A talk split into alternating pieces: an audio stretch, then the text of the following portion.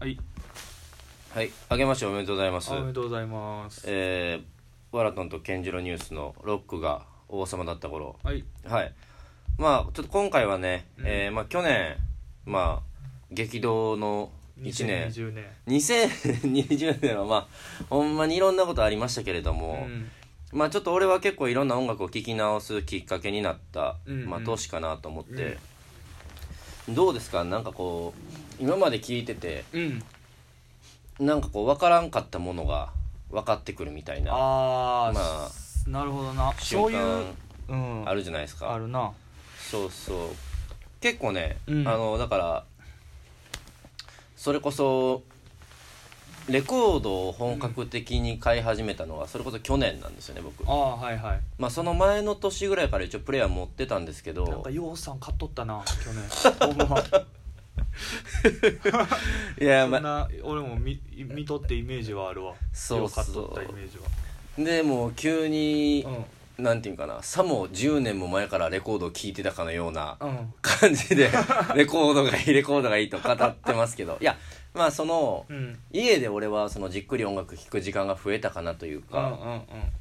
そうそうそうあそあうそのあれでコロナでってことそうそうそうそう、んんコロナまあもう一回こうね改めてじっくりうん音楽を聴く機会が増えたかなと思ってて、うんそれこそ2018年ぐらいまでは、うんもう聴いてるものを聴き返すしかなかったんですよ、はいはい同じものを、うんまあ例えばそれこそベルベッツも、まあ、同じものを聴いてうんでまあ、まあ新たなところにそこまで手を出すこともなくそうそうそうそうそう、うんもう自分が言ってしまったらもう気持ちよくなるための音楽ですよね、まあな、ううんん、その新たな体験じゃなくて、うんでもねえっと去年はねう、ん僕は結構いろいろその聞き直して、うんまあ良さ分かったなみたいなとうんうんうんころがあるのが、俺あのベルベットグラウンドのベルベットアンダーグラウンドのうん、 4枚目4枚目はいあのールリの抜けてるやつじゃんいやそれは5枚目なんですよああそうなんやスクスクスクイーズみたいなこのローデットってやつかなああローデットなローデット結構評価高い、うん俺もちゃんと聞いてんよ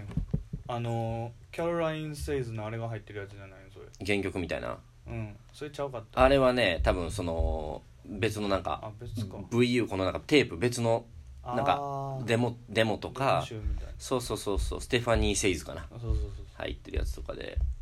これもねあのまあ在宅してた時に友達が家来てそううんで若い友達うんで聞きましょうって言って聞いてうんでもいやいやもうなんか自分の中ではうん3枚目までがこう思考って思ってでも改めて聞き直してみたらいやめちゃくちゃやっぱ良くなっててうんうんへー耳耳変わったなっていうかものすごいこのなんかやっぱローデッねトって何年になるのローデット9、ねえー、と70年あ70年で4枚目になるのかあのね近いのがキンクスのアーサあーあなんかああいううまあとかビーチボーイズのまあ例えばそのあれですよあのスマイリーススマイルスマイルみたいにん多分ねそのフィールズ的じゃないですけどあこーう編集されてて突然意味不明なうんセクションがバンって入ってきたりする、うんまあ、それがそのドラッグ化なのかうん当時のその、ね、編集っていうのが流行りだしたうん時なのか分からへんけど、うん結構スリリングで昔は多分そういうのを聞いててもその意味不明やというか、うんキャッチーじゃないっていうところで弾いてたんです、うんそういうのがなんかすごくよく分かる、まあ、分かって構成きた。うんがこうんう作り込まれてる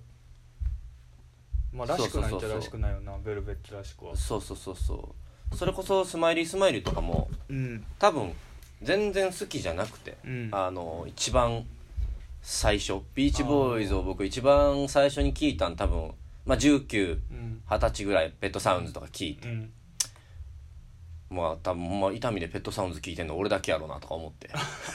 あんな名盤を そん世時は界 で2番目って言われてる名盤を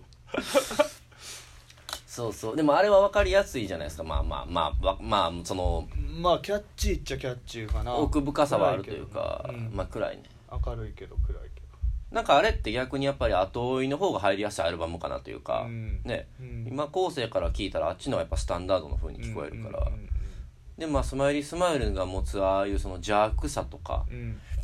なんかこの迷いうんみたいなところを、うん多分初めて去年は分かるうん年やったかなっていうところがあって、まあ、改めてその辺聞き直しましたなるほどありますそういう俺は今年で言うとあのーストローブスっていうバンドとあーリンディス・ファーンっていうバンドに結構ハマってブログ結構ねうんそれってブリティッシュフォークロックやねんけど、はいはいはなんかブリティッシュフォークロックの代表って言ったらやっぱフェアポートコンベンションいとあまあ、ペンタングルあはいはいはいスティーライスパンとかその辺その辺やねんけど、うんうんうんなんかやっぱブリティッシュフォークってトラットやんかあなたブリティッシュフォーク好きですね、うんトラットですねトラットをまあ60年50年代60年代ぐらいのうんうんうんうんフォークリバイバルの中で、まあ、民謡をかき集めようっていう動きの中で、うんうんうんまあ偉大なそういう研究研究家というかもううんうん考古学者みたいなやつが音楽の考古学者みたいなやつがバーンと集めてきうて んはいはいはいイングランド民謡とスコットランド民謡はいはいそれでなんかあんねやんかそういう州がうんうんうんなんかチャイルドバラットっていうなんあかー州300そういうことね300曲ぐらいをこう集めて、えそそれをロックと融合させていったんがロックもう70年付近に出てきたー、ああなるほどねそのブリティッシュフォークロック勢やねんけど、うんうんうんフェアポートとかペンタングル、はいはいはいはいでなんかブリティッシュフォークロックっていうくくりの中にはいなんか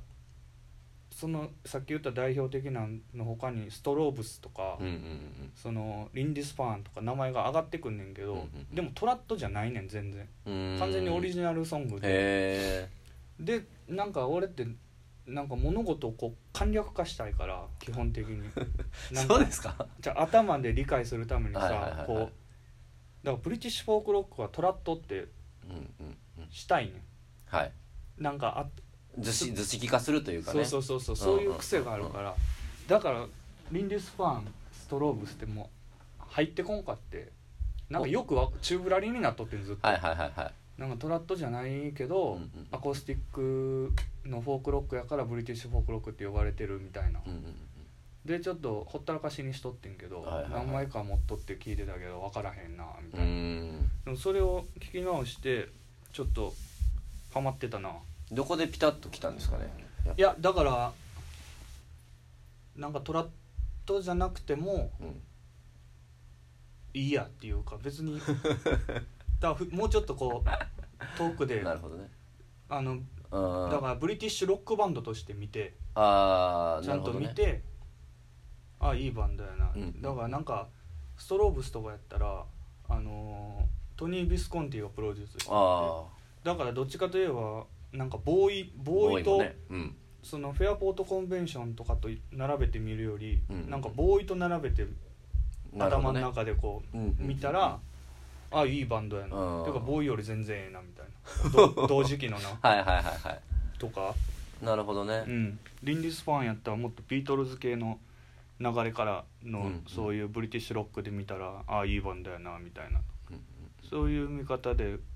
聞いてふハマった2組かな今年、うーんボーイの初期とかも今年結構あそうよねいろいろブログも書いてたんもあるけ調どべてたねファーストとか全くやったからほとんどでも今は結構好きですかうんファーストこの間あれ俺もも聞き直したななんかだから考え方ほんまに捉え方でなんかうん音楽の聴き方ってほんま変わるなとそう思やっねてさ、ボーイにしてもやっぱグラムロック期があるからあの初期ってなんかうんなんかようわからんなみたういんうんなうんうん感じやけど、60年代の流れ60年代の音楽っうんうんうんて思ったら、その中であのボーイのファーストが出てきたんで結構自然な流れといううか。ーん思うな70年代のボーイから見たらなんか珍奇やなっていうなかるほど思うけどなポップすぎんなとか思うけどとか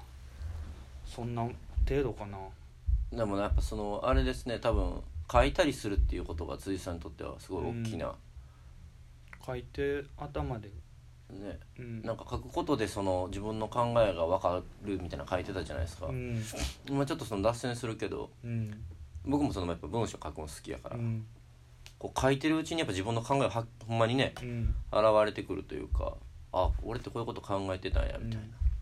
なな、んかほんま見る角度によってさ物事とかそのうん音楽の聴き方とかも変わるけど、書くこ書く時になんかん自分のその立ち位置みたいなんがうんうん書く時になんかはっきりする気がするねんうんうんうんうんだから書く時に自分のおる場所とそのものを見てる角度みたいなんがなんかはっきり分かるというか、うーんで書く時になんか自分のおる地点を決めないと書かれへん確かに確かに、うん確かにねだからまあその角度から見たものしかえ結局文章にできてないけどでもその角度から見た点においてはちゃんとなんか頭で理解できるというか気づけるというかうんうんうんうんみたいなのはあるな。確かにねそのこの、まあ、自分のその中にある、うんまあ、定まってない状態をそうそう外にやっぱ書くってことは形にしないといけないわけだから、うんうんひとまずその定めないとうんやっぱ書けないわけじゃないですか、うんうんその時点でそのなんていうんかなその面白いのが文章ってうんなんかやっぱそのかい並列に書くことはできひんみたいうんうんなやっぱずっとこう直列、うんだからその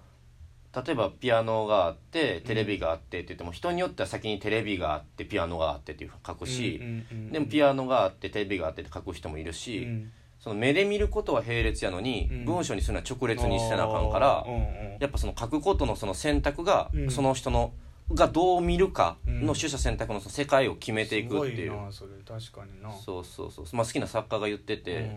なるほどなと思って、うんそうそうそうそうだから書くことでやっぱ整理されていくというかそうやなものは、まあ、自分っていうものがこう決まっていくっうんうんていうのはあるかもしれへんねなるへそは面白い話ですいはい新年最初のはいあちょうど終わりますけど終わるかはいはいはい